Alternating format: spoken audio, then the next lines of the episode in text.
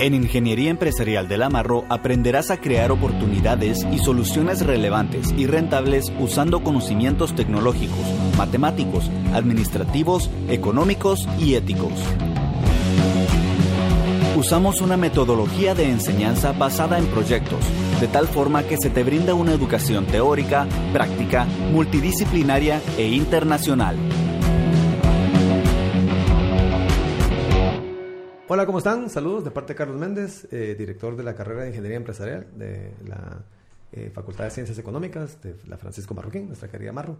Eh, la verdad es que muy contento de tener esta oportunidad de platicar con Max Bellamy, ¿verdad? Y con Rodrigo Enríquez, dos exalumnos de la carrera de Ingeniería Empresarial. muy buenos alumnos, ¿verdad? Son humildes y no quieren que diga sus, sus credenciales y logros, pero eh, la verdad es que eh, sabemos pues que han sido, eh, no solo fueron excelentes alumnos y graduándose en 2014 en tu caso, ¿verdad? Max, y 2016 en tu caso, ¿verdad, Rodrigo? Y más conocido como Quiques. Pero, y, la, la, verdad es que muy, muy agradecidos de que nos hayan concedido esta entrevista. Sabemos que sus vidas son ocupadas y que afortunadamente pues, tienen vidas muy productivas y, trabajando duro en en el, campo. Y lo que queremos es compartir un poquito sus experiencias em, eh, de vida, ¿verdad? Con, con, nuestros futuros interesados en la carrera. Entonces, bienvenidos y gracias por, por eh, atender a la, al llamado, ¿verdad? Gracias por la invitación, Carlos. No, ustedes, ¿verdad? Sí, de verdad, muchas gracias. Platicamos un poquito sobre la experiencia en la U, antes de hablar sobre sus vidas profesionales, ¿verdad? Em, en la, eh, digamos, ustedes ya se graduaron hace algunos tiempos, hace algunos años, ¿verdad? Hace algún tiempo, un par de años, ¿verdad? Pero, digamos, eh, ¿qué recuerdan de sus experiencias eh, como alumnos? ¿Se las recuerdan con... con eh, ¿Tienen recuerdos gratos? ¿verdad? ¿Qué les gustaría compartir de sus experiencias como alumnos? Max. Yo, em, sí, la verdad es que añoro esa etapa como alumno. De responsabilidad. sí, en donde no tenía responsabilidades con la sociedad o con nadie. eh, y, creo que no te das cuenta en esa época lo que está a punto de suceder en cuanto salís y, te toca entrar al mundo real. Claro. Eh, ¿Sentís diferencia entre, la, entre la presión laboral y la presión académica? Muchísima. Eh, más que todo que el nombre ya pesa profesionalmente, que ya no es, bueno, eh, cometí algún error, voy con el maestro a rogarle que me regale los puntos, o que me dé un paper adicional y que ahí me recupero bueno, viene el parcial de recuperación y eh, para ese sí estudio, sino acá un errorcito ya cuenta, eh, ya te estás jugando el chance, ya te estás jugando el nombre. Claro, la. Entonces ya no es solo así. Eh, y que es la, etapa, creo, crucial para aprender, para hacer y deshacer todo lo que querrás. Claro. Y, eso es alegre. Explorar mucho, Uno, no está descubriendo mucho quién es. Exacto. ¿Qué que en tu caso tenés? En mi caso también yo tengo gratos momentos de la U siempre me, me encantó. Y creo que me gustó por la filosofía. Yo, de hecho, llegué a la U por, por Carla Castillo Gess. Sí, Carla. Antes tenían un seminario emprendedor y yo quería estudiar ingeniería y dice, bueno, la del Valle es la de ingeniería. Y mi papá, no, métete al amarro, que el enfoque empresarial, que es importante. Y ya una vez en, me metí a este curso y la verdad que me encantó la, la, filosofía, el ambiente, es un ambiente que lo motiva a uno a estar aprendiendo, donde, como decía Max, ahí fallar es gratis, o sea, claro, y lo motivan a uno a, a, fallar, digamos, en ese sentido, para aprender. Entonces creo que, que recuerdo con satisfacción la, la U, me gustó bastante. La, y digamos, el, ¿cómo se sienten en términos de su preparación? Digamos, el, cuando empezaron a, a llegar al, al contexto profesional, sintieron que, que estaban preparados para los retos. Ah, hubo cosas que se dieron cuenta que aprendieron en el camino que no se aprenden en la U, porque, porque siempre pasa eso. O sea, hay cosas que uno, obviamente uno trae una formación, pero dice uno, no, esto, esto realmente es, un, es algo que eh, hasta que estuve en el campo de batalla que, que lo aprendí, ¿verdad? ¿Cómo fue su experiencia, esa, esa transición? Eh, mira, yo creo que la U prepara bastante bien en el sentido de management y de eh, o sea, te da toda esa preparación tal vez gerencial y financiera que una carrera de ingeniería en otras universidades no da. Entonces, eh, tal vez no salí siendo el nerdito súper técnico, eh, el que sabe sentarse a armar el código para ir y hacer que el cohete de la NASA vuele, pero sí el que puede entender ese código y explicarle al gerente por qué está funcionando como está funcionando. Y creo que eso es algo que en el mercado en este momento ninguna otra universidad te lo da. Obviamente vas aprendiendo en el camino a el timing correcto para contestar en el correo o a sí, a este le tengo que hablar de esta forma, a este otro de esta, pero negociación, temas de negociación exactamente y, manejo y, como de manejo político. Eh, pero creo que eso es algo que igual tendrías que aprender por tu cuenta, no, no puedes tener un seminario de manejo político eh, y aprender esas soft skills que, que, que tenés que aprender en el campo de batalla. Claro, claro. En, en mi caso creo que comparto totalmente lo que dice Max, esa, esa habilidad es algo que no se mira y es algo que inclusive si uno sabe cómo manejarlo se puede convertir en algo, algo difícil en el trabajo porque uno topa con otros ingenieros de la misma edad que, o inclusive ingenieros que llevan más años y, y no tienen ese, ese skill de pasar de algo técnico a algo gerencial. Uno tiene que, que saber cómo manejarlo y, y también comparto lo que dice Max de una etiqueta ahí para cómo redactar un mail, en qué momento. Está bien contestar a las 2 de la mañana que uno regresó de la casa, ¿no? y, y, creo que es algo que uno va aprendiendo en, en el camino y, y, como que si hace, hace falta, eh, creo que es solo en el campo que uno puede aprender eso, ¿verdad? Claro, claro. Y, Max mencionaba la, la, conexión que hay entre, creemos que un aporte importante de la carrera fue ingeniería empresarial, fue el, enseñarte a comunicarte entre dos mundos, el mundo técnico técnico y el mundo gerencial, que digamos ambos tienen sus, elementos técnicos, pero obviamente digamos el ingeniero pues tiene un lenguaje mucho más cuantitativo, más matemático, más científico y el administrador pues tiene un, lenguaje más financiero, eh, más mercadológico. Entonces eh, me, decías que sentías que está como que el ingeniero está como que en esa interfase, en esa capacidad de poder hablar en esos dos mundos. Sí, creo que es algo que me di cuenta desde la U. Eh, el hecho de que al mismo tiempo que estuvieras llevando una clase de cálculo 3, estés llevando por otro lado una economía, no te, crea ese balance. Eh, y, y, qué es lo que decís, al, final después salís al mundo laboral y podés entender un problema y pensarlo como un ingeniero y después salir a venderlo como alguien de marketing. Claro, claro. ¿Sentís que también este, te ha ayudado a tener esa, esa conversación? Eh, esa eh, a, a, fungir con esa interfase. Sí, yo estoy totalmente de acuerdo.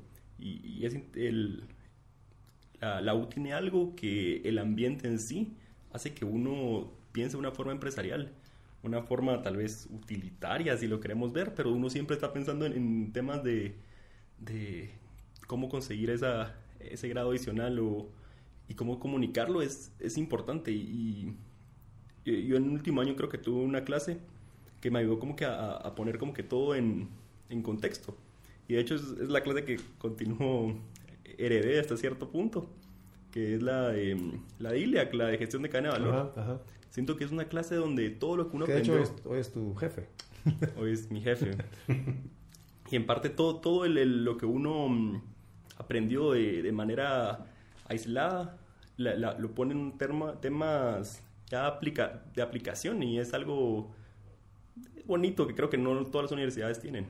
Claro, esa conexión con gente que tiene mucha experiencia. Cuando uno está pensando en su vida laboral, yo me recuerdo que, son cosas que sucedieron hace tantos años, pero son tan eh, impactantes en el sentido que es un aha moment, ¿verdad? uno entiende algo. Me recuerdo que estaba pesando unos sacos, ¿verdad? En, en, eh, yo trabajaba en Grupo Isabel en ese entonces, hace mucho tiempo. Y eh, tenía que pesar unos, unos camiones realmente y teníamos los pesos de los sacos, ¿verdad? Entonces yo veía, eh, yo tenía como 22 años, 23 años más o menos. Y, y entonces había girado instrucciones de que eh, empezáramos y taráramos los camiones con los sacos, porque queríamos ver la volatilidad y la, y la variación de los pesos de los camiones. Entonces eh, vine yo y le, en ese momento teníamos una asesora, una doctora en estadística que, que, muy, muy famosa en Estados Unidos, que había venido a Guatemala. Y entonces yo le pregunté, em, eh, bueno, le, dije, le conté que iba, iba a pesar los sacos. Y, me dice, bueno, pero ¿por qué necesitas pesar los camiones? Me dice, bueno, porque necesito los pesos de los camiones. Pero ya te diste cuenta, me dice que los camiones son una combinación lineal de los sacos. es la tara más, o sea, tú, puedes deducir la volatilidad del peso de los camiones si tiene la tara, a partir de la volatilidad de los pesos de los camiones, ¿no? Entonces me recuerdo que en ese momento entendí la conexión que había entre eh, eh, esperanza matemática, pero me recuerdo que hice, hice el match, hice el match técnico entre un concepto matemático cuantitativo y una aplicación eh, práctica. Pero digamos, yo, creo que mucho de eso cuando uno tiene buenos líderes en las empresas, ¿verdad? Uno, uno empieza a hacer esas conexiones de conceptos que uno aprendió en, la U, ¿no? Y, eso me lleva entonces a una, una pregunta. El, digamos, ¿hay alguna, algún profesor Em, hay, dos temas que me gustaría tocar eh, sobre, digamos, en esta parte que estamos hablando sobre su experiencia en la U. ¿Hay, algún profesor en la U que los marcó en el sentido de, sus vidas, en el sentido que los recuerdan eh, por su impacto en, su educación, en su, capacidad en su ¿Positivo o negativo? Eh,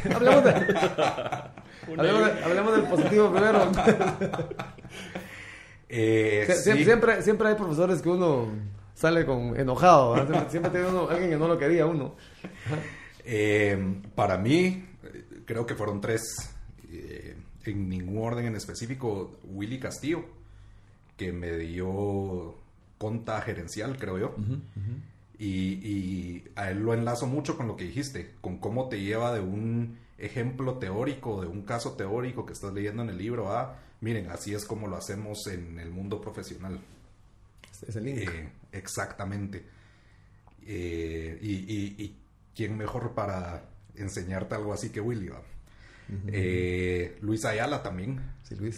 Sus clases de, investigación de operaciones para mí me marcaron. La, la 1 me dio. y, y, por eso mismo, porque él le enseñaba en proyectos, no enseñaba con lo que decía el libro. Entonces, bueno, vengan y hay mil soluciones porque cada uno va a traer su propia solución, pero veamos si supieron aplicar lo que, cómo era la teoría a lo que se inventaron que iba a ser su caso, que, que para mí así es como funciona el mundo real. Em, y el tercero creo que, que sería justo Iliac, también, que en, que en gestión de operaciones vino y dijo, bueno, esto es lo que dice la teoría y así es como lo hacemos en el mundo real.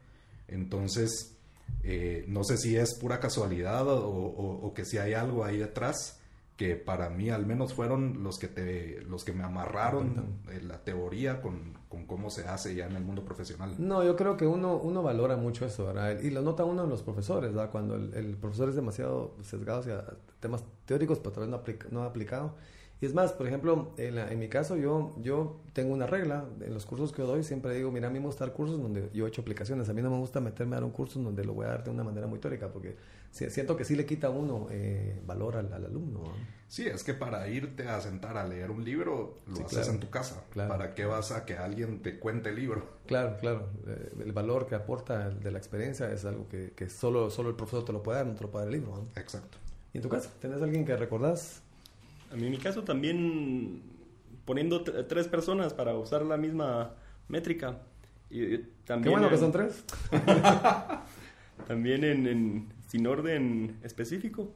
Yo creo que el, el, doctor Ruiz tenía una forma particular de, de, dar clases, tal vez no por lo que él daba, porque él nos dio cálculo, cálculo 1, 2, 3 y álgebra lineal.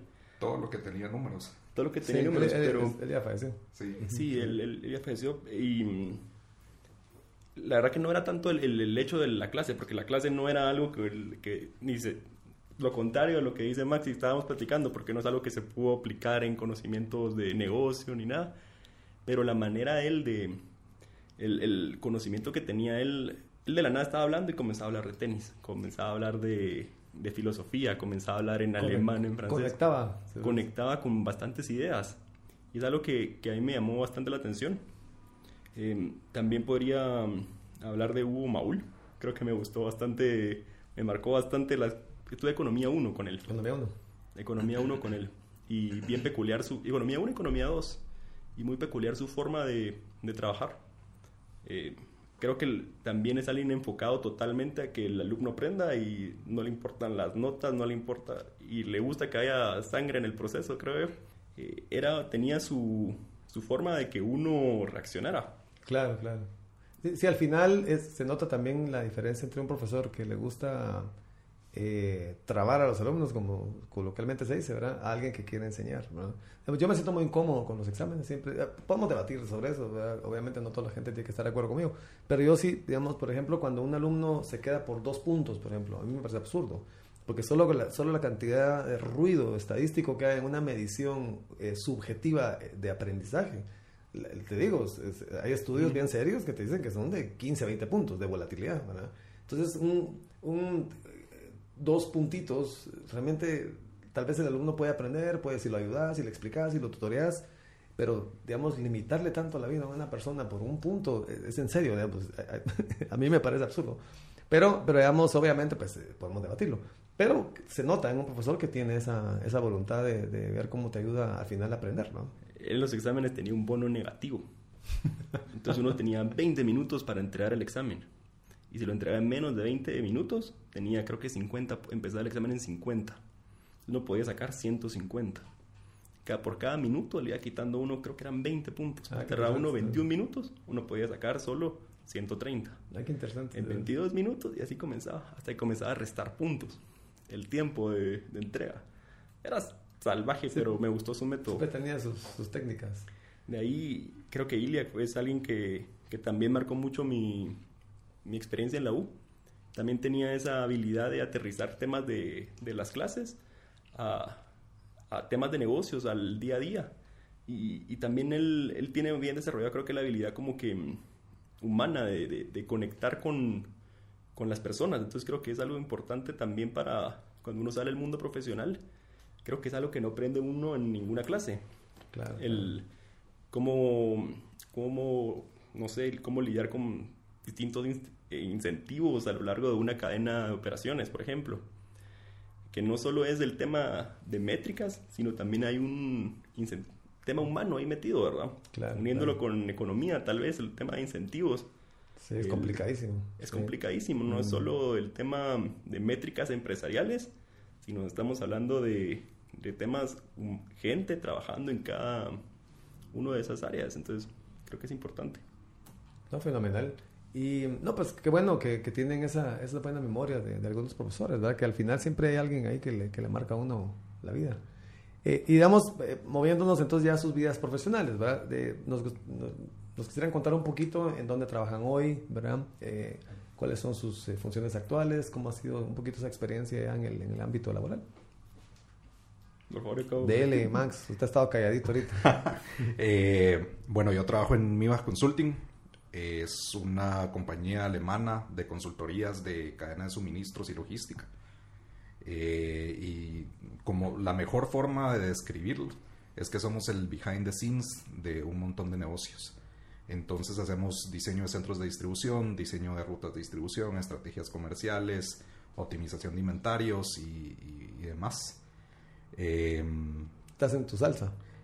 Sí, la verdad es que a mí me encanta, no, no me imagino haciendo nada más. Es más, el ratito de mi vida en que traté de hacer algo más, me aburrí tremendamente.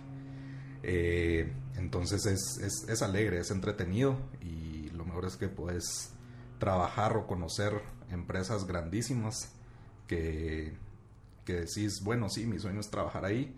Eh, y, y haciendo lo que hacemos podemos trabajar con todas al mismo tiempo eh, y, no quedarnos con la duda de, cómo hubiera sido trabajar con otra. Claro, claro. Eh, es más, eh, ahí en lo que platicábamos un ratito antes de la sesión con, con Kika, él me contó que es uno de nuestros clientes. Sí, sí, pues sí, porque tiene mucho que ver con... Indirectamente, pero sí. ¿Mibach dónde tiene la, sus operaciones? Eh, ¿Su headquarters? Mibach está en Frankfurt. Frankfurt. Y ya son 26 oficinas en 22 ciudades distintas del mundo. ¿Has tenido oportunidad de ir a conocer las operaciones en, Frankfurt? Sí, eh, fíjate que hay como una universidad interna, entonces tenés cursos online, son ocho distintos cursos y vas sacando uno online y si aprobaste el curso online, puedes hacer la, el, presencial. Entonces se hacen en distintas ciudades. Los primeros tres los haces en Frankfurt como para ir a conocer la Meca. y después ya te mandan a, otras oficinas en donde están, digamos, los expertos en el tema que estás sacando. Yo tuve el gusto de trabajar en, en Listex. Bueno, la verdad es que como es algo ruco, ya, ya pasado por varios lugares, pero, pero digamos, eh, eh, sí tuve el gusto de, cuando estuve en Listex, Listex que era básicamente eh, teñido de tela, ¿verdad? Eh, con los Ibayer, ¿verdad? Que está en Leverkusen, si mi memoria no me falla. Y el pueblo, pues prácticamente se, se construyó en torno a, a Bayer, ¿verdad? Pero, pero es interesante porque como son empresas tan grandes, prácticamente son pequeños pueblos, ¿verdad? entonces tenés buses, hay buses de movimiento para un edificio a otro y, y tienen su colegito. Es como ir a un aeropuerto. Sí, Es bien, es bien bonito. Y en tu caso, yo sé dónde trabajas también.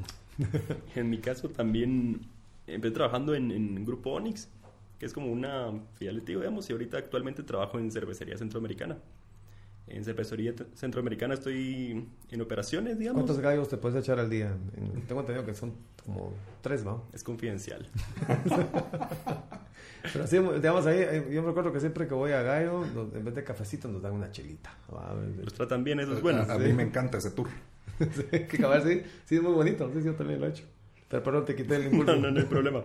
El, actualmente, digamos, he dedicado mucho de mi tiempo al desarrollo de un proyecto de... Estamos implementando SAP, eh, justamente en los módulos de operaciones. Y es algo que me ha permitido poner en práctica mucho de lo que... Prácticamente todo de lo que hemos aprendido y lo que aprendimos en la universidad. Y ha sido bien satisfactorio como que ir viendo toda esa parte que también se dedica a Max, digamos, de optimización de inventarios y, y cómo, cómo todo está conectado, ¿verdad? Y es bien interesante, es bien dinámico, bien activo. Eh, todo eso de, que una implementación de una ERP es complicada y demás es cierto. Más en empresas así de grandes, digamos. Claro, sí. Pero creo que el, el, recurso humano y la gente comprometida también saca adelante proyectos y en este caso, gracias a Dios, hemos salido adelante. y tengo entendido que SAP impone una, una estructura, de alguna manera eh, hay que adaptar bastante de las operaciones a, a la forma que está estructurado Correcto. software, Correcto, es de, la idea es adaptarse a, cómo está el sistema, digamos, del software y adoptar esas prácticas, ¿verdad? Que teóricamente son las mejores prácticas. Y, ahí es donde es importante esa habilidad de poder pasarlo del libro al día a día, porque las mejores prácticas no necesariamente son lo que tenemos en, en nuestras empresas día a día, ¿verdad? Entonces, ese, bueno, ver lo que está en el libro, ver lo que está en la práctica, eh, nos damos 100% a lo del libro, no hay que tropicalizarlo un poco, no hay que tropicalizarlo. Entonces, es bien interesante, bien, bien bonito. Fíjate, no sé cómo estará ahorita SAP el precio, pero yo, curiosamente, cuando estaba a punto de retirarme de, Grupo Isaro, yo estuve ocho años en Grupo Isaro y de, hecho fue la última empresa en la que yo trabajé formalmente de, digamos, de 8 a, 5. a partir de ese momento me independicé, me dediqué a la asesoría, ¿verdad? De hecho regresé a la música, porque pues, me imagino que están enterados de que tengo un mi lado rockero ahora. Pero el, pero digamos que sí, em, fue la última vez que, digamos, oficialmente yo trabajé en una empresa, pero precisamente tuve que, eh, digamos, eh, eh, informar que yo me quería retirar porque uno de los proyectos que me estaban asignando, imagínate, eso fue en el 98, ¿verdad? Era implementar SAP, ya, ya, por aquellos tiempos. Y me recuerdo que era una inversión como de, era más de 5 millones de dólares, era, un escándalo en esa época. No sé si sigue siendo igual de, de caro, así anda por ahí, vamos. Sigue siendo igual de caro. Sí, sí, es impresionante. No, por eso es que las empresas cuando implementan SAP van, tienen que ir en serio porque es una, eh, eh, pues, es una inversión que... Y, y, es una inversión, creo, monetaria, pero también de tiempo y de, y de esfuerzo interno en la organización. Es, es duro. Fricción organizacional, digamos, es bien fuerte. Sí, es un tema de shock cultural, ¿verdad? De adaptabilidad, de entender. Eso, y que los de SAP ya son una empresa que, que te dicen, bueno, acá está el software, pero no es te adaptamos el software a tu empresa, sino es nosotros somos el estándar mundial, adapta tus procesos a nuestro software. Exacto, eso es lo que les decía yo, que, que, impone una, me recuerdo que, que, no es así como, mira, pero yo quiero que se adapte a nosotros, no, no, es al revés. Exacto. y, digamos, si sentís que, bueno, ¿cómo van en el proceso de, implementación SAP? En septiembre tuvimos la primera salida en vivo, por así decirlo. Ah, ya están en vivo. Okay. Em, nos ha ido bien, seguimos afinando detalles, pero gracias a Dios todo va caminando. ¿Y tu experiencia? Eh, ¿Contento? ¿Aprendiste cosas nuevas que no aprendiste en la U? Ah, definitivamente, definitivamente se aprende cosas nuevas de que no se miran en la U y demás. Y mm, bien, la, verdad que estoy, estoy contento con el, el contenido del, de la universidad o lo que aprendimos de la universidad, porque creo que hasta cierto punto eso es una prueba que sí respalda el, el, todo el background que nos dan, pues. Claro, claro. Y, digamos, eh, eh, en, en, el behind the scenes, antes de empezar la, la, conversación, hablábamos de una pregunta que me pareció bien interesante, que, que, la mencionamos, la mencionaron ustedes, ¿verdad? Era el, cuando ustedes los contrataron o cuando los contratan, ¿verdad? por ejemplo, me decían que las calificaciones no son tan importantes. Digamos, eso, eso yo estoy de acuerdo. Digamos, al final, como que uno mira otros atributos. ¿Qué, qué, sienten ustedes que llevaron a sus respectivas empresas que hicieron que les pusieran el ojo a ustedes? ¿verdad? Que dijeron, son ustedes los que van a tener que, los que le ganaron a, otros candidatos. ¿verdad? ¿Qué sienten ustedes que les que cautivó? ¿Qué tipo de preguntas les hacían? ¿En qué se enfocaron cuando los, los entrevistaron? Eh, bueno, yo te puedo decir de la experiencia, sí, de cuando yo llegué a entrevista a ahora que yo conduzco las entrevistas y, tratamos de que sea una entrevista incómoda. Eh, ah, que no puedas llegar preparado con tu speech de sí, y mi mayor debilidad es que soy muy perfeccionista. La típica. típico. Eh, Me enojo cuando las cosas no salen bien. Exactamente, y trabajo súper bien bajo presión.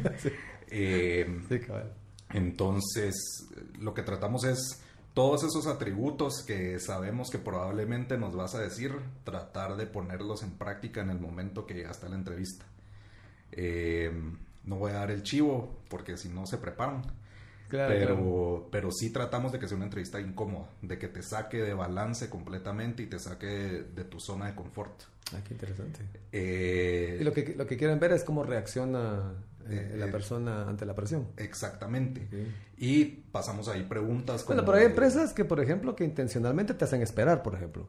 Veamos la que te citan a una hora y te atienden 45 minutos después y es intencional.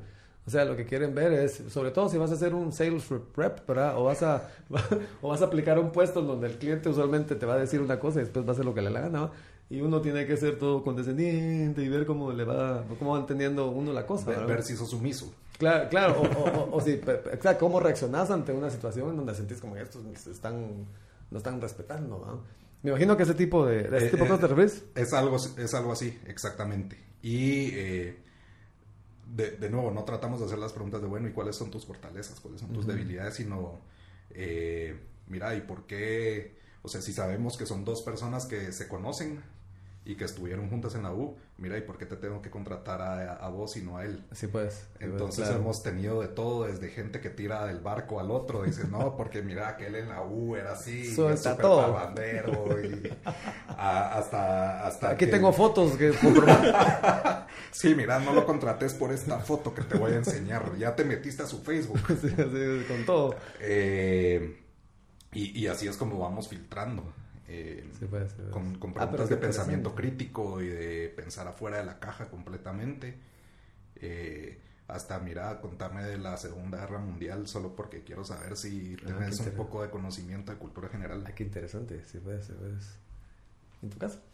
En, en mi caso, el, creo que la, la, experiencia es, no sé, hay ciertas personas que dicen el, el brillo en los ojos o algo que tienen las, las personas. Y yo también creo que en una entrevista eso es lo, lo que busca, o al menos lo que yo busco, es que mm, preguntas donde ellos se sintieron o se desarrollaron a, a su máximo. Eh, ¿Qué tipo de proyectos donde te gusta o te sentís a gusto o demás? Eh, ¿Cuáles son tus, tal vez no cualidades de fortalezas y debilidades, pero tal vez preguntar eh, en qué momento esa cualidad es la que te ha te ha hecho fracasar o te ha hecho triunfar. Entonces, dándole un poco de vuelta a la pregunta, creo que, que uno gana más de, de las personas. Em, me parece bastante interesante y, contestando un poco la, la, pregunta original, digamos, de qué es lo que buscaron o qué es lo que creo que nos hizo distintos a, a otras personas. Yo creo que es tal vez el, el, el tema de, de creo que tiene que haber una interacción genuina entre a la hora de la entrevista, no es solo notas, no es solo, sino uno sabe más o menos por cuestiones humanas, no sé, un tipo de empatía con, con los demás. Claro. Yo, recuerdo una entrevista que hice en el trabajo a una joven y me recuerdo que toda la entrevista, a mí me sorprendió, la verdad. creo que fue la primera vez que tal vez tuve contacto con una potencial millennial que eh, la, eh, no dejaba de verse en, el, en, había, en mi oficina estaba con una, con una ventana, ¿verdad? Y la ventana reflejaba bastante. Me acuerdo que yo le hablaba y no dejaba de verse el reflejo en la, en la ventana, O sea, estaba muy intrigada por cómo se miraba, a tal punto que no, no, no, me, no me miraba a los ojos. Digamos, es un detalle que, que usualmente eh, eh, hay que tener mucho cuidado cuando la, la, persona no, te platica a los ojos, no, no te ve. Como que hay, hay, una, hay, una, introversión ahí que, que, les cuesta exponer sus ideas. Eh, por ejemplo, Sapos, una empresa de, de, que vende, vende productos en línea, tiene una técnica muy interesante. Ellos, ellos le dan mucha importancia a, aspectos de valores como ser respetuoso, eh, con las personas, ¿verdad? Eh, tratar bien a todas las personas, eh, que, no, que no hay un tema de jerarquía, como yo soy de cierta jerarquía, no saludo, ¿verdad? Entonces ellos cuidan mucho y lo que hacen es que para ciertos puestos mandan un, un piloto a recogerlos a, cierto lugar, pero las personas, bueno, ahorita pues obviamente ya se reveló, ¿verdad? porque es hasta caso de estudio, pero veamos que las personas lo que hacen es que em, no saben, ¿verdad? Que el piloto es parte de la, de, la, de la, entrevista y de la, de la experiencia del reclutamiento, de la contratación. Porque eh, el, el, piloto reporta, ¿verdad? Si la persona lo saludó, si, cómo lo trató, si, si lo trató de manera expectiva, si, no, si lo ignoró, ¿verdad? Porque de alguna manera están tratando a ver si la persona trae una, eh, de forma voluntaria, ¿verdad? Esa propensión a, a tener una empatía, ¿verdad? Hacia las personas que, que, no trabajan directamente con ellos, ¿no? Pero además las empresas utilizan mucho esos truquitos para, para realmente sacar eh, y, descubrir quiénes son, ¿verdad? Pues no, excelente, la verdad es que muy, muy agradable la, la conversación, es, es, es, bonito escuchar pues cómo, cómo han, avanzado sus vidas y, la verdad es que muy orgulloso de ustedes. Y la, la, última pregunta era eh, si le pudieran hablar a, los jóvenes de hoy, ¿verdad? Eh, en ese proceso, ustedes recuerden, cuando tenían esa edad, 19, 18, 20 años, ¿verdad? con la experiencia que tienen hoy recabada, ¿Qué le dirían a estos jóvenes que están eh, decidiendo estudiar su carrera, los, los eh, que están interesados en ingeniería, ¿verdad? ¿Hay alguna lección aprendida que sienten que es bonito dejárselas como observación? Para mí que eh, vale la pena. hay seguro veces en donde estás ya a las 2 de la mañana terminando algún proyecto, corriendo con una presentación o algo que no te sale, en donde decís, me hubiera ido a administración o me hubiera ido a otra U o me hubiera ido, no sé. Eh, pero que al final de todo eso te das cuenta que valió la pena. Eh, que si salís con un set de herramientas eh, distinto al de probablemente otros peers que tomaron otras decisiones. pero que al mismo tiempo hay que disfrutárselo es, es una etapa que no vuelves a tener. Sí, no, no regresa. Eh, y hay que aprovecharla para hacer amistades, para encontrar lo que realmente te apasiona y, y, también para hacer networking, porque al final salís al mundo laboral y los únicos que pueden firmar una carta de que te conocen y, y validar lo que sabes o lo que no sabes es la gente que tuviste a la par tuya los, los últimos cuatro años de tu vida. No, y el networking que haces en la, en la Marro es, es envidiable. Es buenísimo. Sí, no, la verdad es que es maravilloso. Sí, sí. Yo en mi caso creo que también podría decir que vale la pena. Eh, a, pesar, siento que la, la, educación es algo que, está cambiando mucho. Eh, creo que ahora con los cursos online y demás uno puede estar tentado a pensar de que un curso online puede solucionar. Y la verdad que en parte el, entiendo eso y, lo miro así. Eh, y es ahí donde miro más valor en el tema de, una carrera o una universidad como la Marroquín. Creo que el, enfoque que se le da es el adecuado, el, el, networking, el tema enfocado en proyectos, en resultados, en temas gerenciales, en cómo aprender, en cómo que es un uno llega ahí por dentista, médico, lo que sea, lleva economía. Sí, o sea, uno lo, lo sacan del molde y creo que es algo muy valioso hoy día, que la educación está cambiando rápidamente. Entonces, ¿Qué proyecto hiciste vos en, tu época? ¿El proyecto de, ingeniería? El, el, taller de ingeniería 3 con Alex hicimos un avión. ¿Un avión? fracaso más grande que ha habido, pero... ¿Se les, se les eh, estrelló?